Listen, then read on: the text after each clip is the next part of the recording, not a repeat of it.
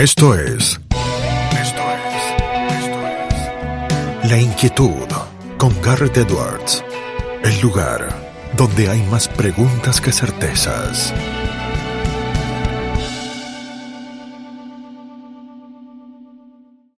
Damos vuelta de página aquí en La Inquietud por CNN Radio Rosario.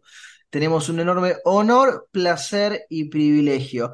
Es un viejo amigo, hace mucho que no hablamos. Tiene un MBA, un Master of Business Administration de la Universidad de Georgetown en los Estados Unidos. Ha trabajado en diversas eh, NGOs, en organizaciones no gubernamentales en los Estados Unidos y también en otros países como en la India. Ahora trabaja en el mundo de las finanzas, sí, sabe muchísimo de venture capital, de private equity, sabe también de emprendedorismo. No es otro que Tarun Vats quien está del otro lado. And now we'll be speaking in English. Tarum, dear friend, how, how are you? Garret Edwards over here. Thank you, Garret. Muchas gracias por la invitación. That's the extent of my Spanish, I would That's say. perfect. Uh, thanks for thanks for having me on the show. It's great to be uh, reconnected and you know have this conversation with you. Thank you for joining, Tarun. As I said, uh, you know about uh, finance. Uh, if you had to explain in the simplest terms what private equity is, if you had to like explain it for someone who has never heard the term, what would you say? Yeah, I think maybe I'll take a step back um, to give a landscape of like you know what venture capital or private equity is. Like think of it as Garret, you have an idea, um, you want to go start a company. Now your idea is not as big as for a bank to go and like give you a loan, right? Now you're seeing all these companies like Uber or like Amazon that were smaller companies back then. Uh, now they go to these financial institutions such as the venture capitalists or like private equity funds.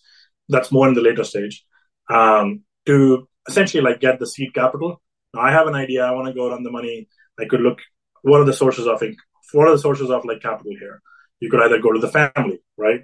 You could either go to uh, friends. You could either go to like angels, or you could go to you know venture capitalists.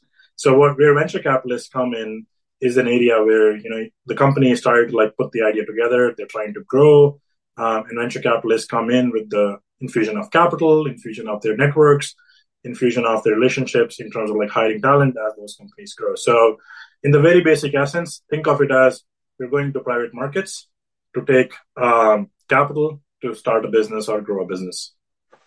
That's really interesting. So, uh, I guess that there are advantages uh, going to a venture capitalist than going to your family, for for example, right? Yeah, absolutely. I think we, we joke about it here. Family and friends around is like, you know, oh yeah, I gotta go set up a company. Our family's putting like ten thousand dollars, or like let's say fifty thousand dollars if you're lucky. Yeah, Um, you, you but- go ask an uncle or an aunt or a cousin, right? Right. I mean, I would I would love to have rich uncles and aunts who can just like fund my business.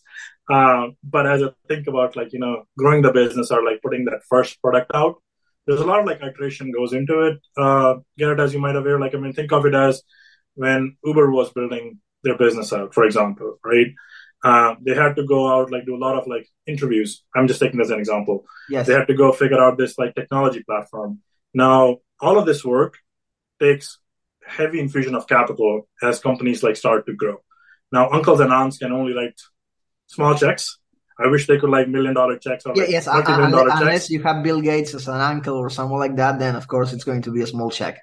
That would be that, that would be the ideal dream, right? So, so as you think about it, um, so people go to these these funds, if I may, um, and these funds basically help in terms of the capital infusion. And most of these venture capitalists are founders, right? They have built the companies themselves. They understand the different life cycles of a company, where they can both come in with the mentorship approach as well as their network. Where you know, as companies think about growing, you also need talent. And this is VCs are talking to like so many different people. They have so many experts on their on uh, in their Rolodex, if I may. So how do you connect capital with talent to grow an idea? Is how I would put it. Um, the broader VC uh, landscape. I, I like that idea, how to connect capital and talent. And uh, how uh, how hard was it uh, when we didn't have technology like we have today to connect uh, capital and talent?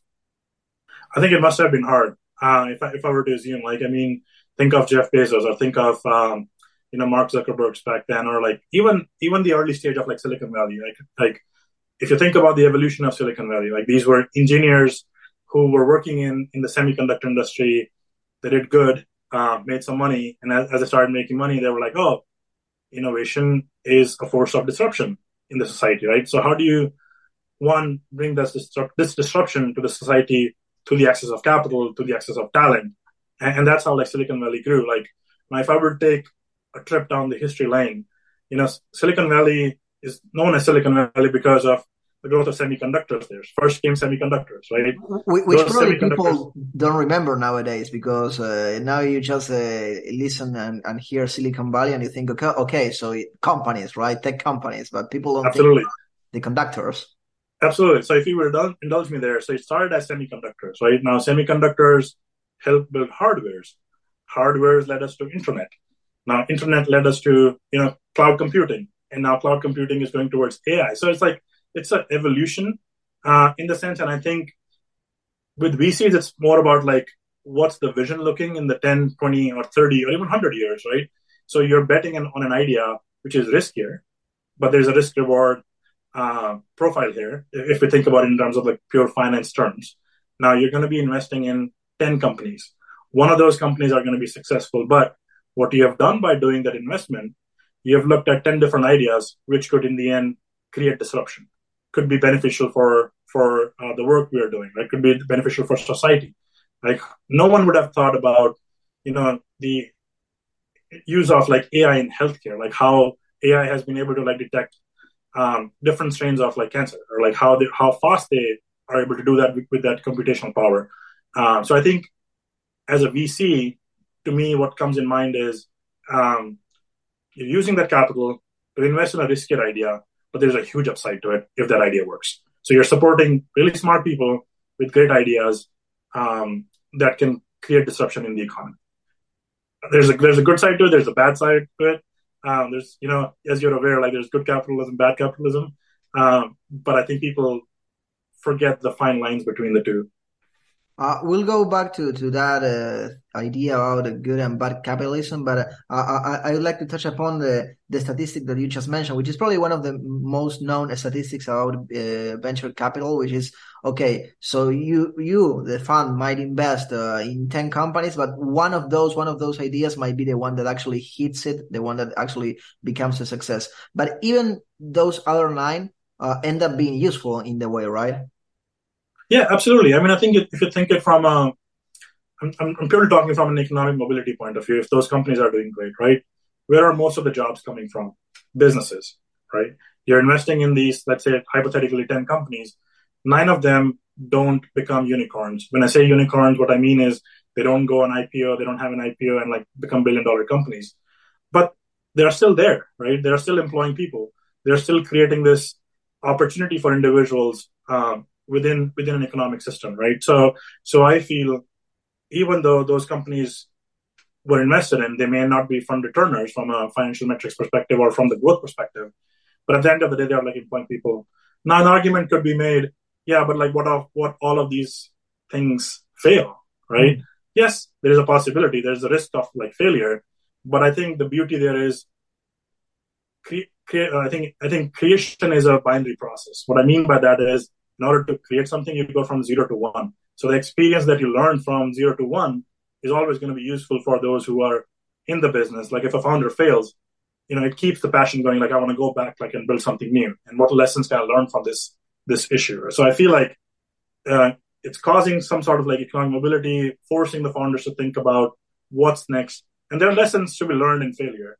Um, if everyone was having success, um, then I don't think we would be growing. Yeah, we wouldn't be learning anything new. It's like the Beatles. From every mistake we make, we must surely be learning. Uh, Tarun, you mentioned uh, bad capitalism, good capitalism. Why, why do you think that there's sometimes a divide uh, when discussing uh, all these uh, uh, things and issues uh, that that become so ideological? When we when we were, for example, discussing economics and statistics just now. Yeah, I think I think there's a difference between crony capitalism versus like good capitalism. I think to me, and I'm not picking a side here in the sense of like, you know, uh, I think it's um, both the private sector and the public sector come together to, to create an ecosystem. So there is not one force that can go build it by itself. So let me start with that. Uh, when I say crony capitalism, I'm talking about you know monopolies. I'm talking about businesses creating those monopolies and trying to squeeze out of uh, every end user. When I talk about good capitalism, I think the world need. One of my mentors says the world needs good bankers, and what I mean by that is you need to be investing in things and ideas that are going to be beneficial for society. Like Uber came, what Uber did, it brought out so many people to the mainstream economy. Like, you know, I'll take an example. You see all these like elderly people like staying at home, right? They came and became part of the workforce even after like doing their regular jobs. You have women coming in um, and like being part of the, the mainstream society. And I'm talking it pure from like the developing world. I, I come from a country where like, you know, women are mostly staying home, raising kids. Um, I took a trip to Nepal and I saw this phenomenal startup that brought Uber like model to uh, bike ride sharing. And I was fascinated by when I was doing like these trips and having conversations with people who were part of this uh, this bike ride sharing company. The number one reason um, I learned that why this bike ride sharing company was successful is because they were integrating people that couldn't be part of the workforce, such as like women or like elderly, um, in, in, that in that part of the world, uh, and which was which was truly fascinating and, and a very humbling experience. Uh, I, I like that story, Tarun, and, and sometimes people, instead of speaking of capitalism, they speak out uh, entrepreneurship. Do you think that those concepts are related? That one maybe uh, this describes in a better way what you just were telling us? I think everyone is an entrepreneur in one shape, some way or form, right? I mean, look at you, Garret. Like you have been like doing so many things outside of like you know your regular job in terms of like we're having this conversation, right? To me, entrepreneurship about is about hustling, and also about like what problem are you trying to fix, right? To me, it's more about if there is a problem in the market, someone's gonna try and fix it, and an entrepreneur does a really good job of identifying that problem and making sure that problem gets sorted out in a meaningful way. Um, for example, like this startup I was talking to you about, right? Now, if you think about the problems um, in Nepal with this ride sharing, there are only taxis available. Not saying that taxis aren't uh, good for economy, but think of it as there are so many bikes out there. He just took the idea of, and let me give a little bit more context here. Nepal is landlocked. It's full of like hills and now add more cars on that, it's going to be super crowded. Yeah, it's so like the, you're only going to have cars on the streets and, no space on the streets left. Exactly. So what people start doing, they're, they're like, Nepal has one of the largest consumptions of like two wheelers. So what I mean by that is a lot of people like prefer having a two wheeler because it's easier to navigate. And he saw a problem. He saw like taxis wouldn't go to areas which were sparsely populated. So how do you use this mechanism to one solve for the problem of accessibility, two, increase the workforce um, and make workforce part of the mainstream, and three, like there's also a social aspect of it, right? Jobs in these in these parts of the world, and I don't want to generalize it, is is mostly reserved for men, right? Mm. So how do you sort of create this gender equality with some of these uh, ideas? So I think that's that's what I mean by you know it's a it's entrepreneurship is a force of finding the problem and trying to take a holistic approach to solve that problem. That, that's also a good point that you're making, Tarun, because uh, when when people discuss venture capital, when people discuss private equity, uh, they seem to focus on the numbers, but not on, on, on sometimes the results that you get. The Results uh, that have to do with real people uh, in uh, places that can be uh, as far away from the place that the money was raised, right? Yeah, I think. I mean, I'll take a, a financial lens to it, uh, Garret, and I'll take a social lens to it. When I say the financial lens, someone who is in the finance business has a fiduciary responsibility to their investors, right? So, and I'm not saying like you have to squeeze every um, return metric. Yeah, yeah right? every every penny, like on the same. yeah, but you also have to be efficient with that penny, right? So you're you're you're going to be investing in ideas where you, you where you believe it's not spray and pray. It's more about like, okay, how about I think this idea is going to solve the problem, uh, and what can it do for the people who are investing in it, as well as what what it's going to do for the society. Now, off late, you might be hearing in the last ten years or so, there's this new concept of impact investing, right? What that means is you're looking at there are two kinds of investors. They're like impact first, uh, and then there are like financial return first impactors. But I think finance, as overall, has been a force that solves both sides of the equation, both in terms of the impact as well as financial returns. Um, so anything that you can think of at the end of the day is being done for the betterment of the society. Um, whether it is Nubank trying to bring more and more folks um, into the financial as part of the financial inclusion, whether it is Uber or that bike ride share company that I was talking to you, trying to bring like more people to the workforce, um, they're all trying to solve um, problems in the society in, in some way, shape, or form. I have always meant to ask you this, Tarun, because uh, you have uh, worked uh, at NGOs, you work at finance, uh, you did your MBA, but you also studied engineering at first. What do you think engineering uh, taught you? What tools uh, it gave you for the path that you ended up traversing? thank you, thank you for that question because I often wonder, like, why I went down the engineering path and now I am in finance. Um, because uh, I mean, one tends to think of engineers. I mean, I mean, uh, people with uh, that do finance as well. That they, they work with numbers and they do designs and they are organized and meticulous. And but uh, I mean, engineering it's not an, a, a, an easy thing to study. I mean, I studied law, which is far more easier than engineering. I think you're you're a smarter man, Garret. Like law is harder. So so let me start by no, saying it, that it's it's definitely not. Trust me, it's not. Um, but but coming back to your question, I think engineering helps you sort of logic out things. You start having a, a, a framework in the mind, and you start solving problem in a more analytical or, or logical way, if I may. Um, and my education in engineering helped me sort of like break a complex problem into smaller chunks um, and take that framework approach to like, oh, this is wrong. What are the different aspects within that problem that I can solve for, right? So, so, and I think also like a little bit of um, number crunching or the quant side, you started like seeing how numbers matter.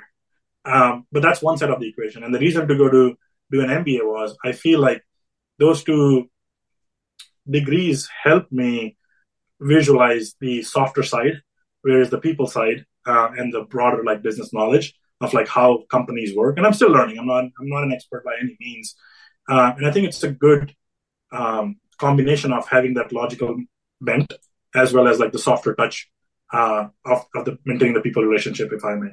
You, you said numbers, and, and uh, I'll, I'll, follow up on that one because uh, in Argentina, and it's happening in many countries, uh, children they learn less and less mathematics, uh, uh, and the results that you get when you check uh, the standardized international tests showcase that they know less math than they should. Uh, how do you, if you could do something to, to, to help in the sense uh, of a recommendation or a suggestion on how uh, schools and, and countries should deal with uh, children learning mathematics, uh, what would you say? Yeah, so I think I'm, I'm, by no means an education expert, so I leave the the job to the experts here. But if I were to, you know, think about that in, in, a broader sense here, Garret, if I look at Latin America, um, I, I break down Latin America in terms of the opportunity from a startup lens. It's a very young and growing population, right? I mean, if you look at four of the biggest economies, Brazil, Argentina, Chile, um, and uh, I would say even Colombia, right? Um, you have a younger crowd that is has a lot deeper appreciation in, uh, for digital technology. That's one. You look at regulations um, that are slowly like going down in terms of providing access to capital to some of these young and talented individuals that go overseas and come back and they want to change things. Um, and three, to me, is now we're starting to see this human sort of like customization and desire mm. for newer things and a, and a physical infrastructure that's lacking that. So if you now combine those three things, it's a great recipe for opportunity. Like I'll take an example for Argentina, and I'll come to the education piece. Is Argentina has historically been an agri-based country, right? Like, I mean, agriculture has been the biggest export there. Yeah, definitely. Uh, so there are a lot of opportunities on the ag, ag tech. But with the recipe I'm like trying to tell you, it, it also opens up like bigger opportunities on the education side. Now, startups that are coming in are thinking about like gamification of education. Uh, what I mean by that is kids who are in the schools, I mean, at least in US, and I'm not sure like what the case is in Argentina, you're starting to have like this digital approach to education, right? So what that means is you can teach math, science or any Yeah. other subject Through, through through games, for example. Yeah. Yeah, absolutely, absolutely. So I, I feel like there's a lot of uh, appetite in the K through 12 ecosystem where like edtechs, educational startups can come in and like you know solve some of the bridges in addition to what's being conventionally taught in, in the in the industry.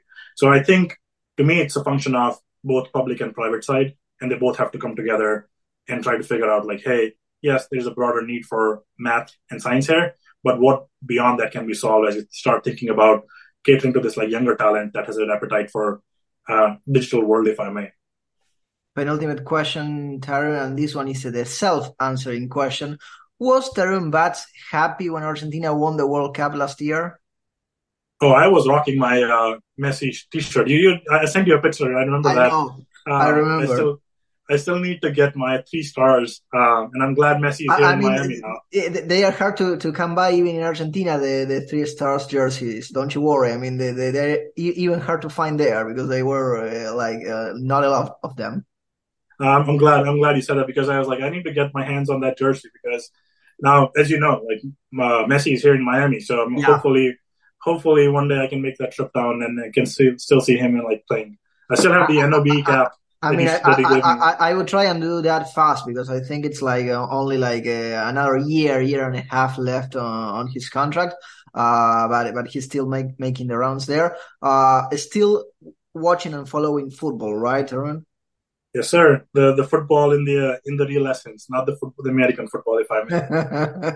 Last question, and this one we ask out of every interviewee because the show is called La Inquietud, and the name in Spanish it's a pane. I mean, we have to choose a version when we ask it in English. What makes Tarun Vats restless?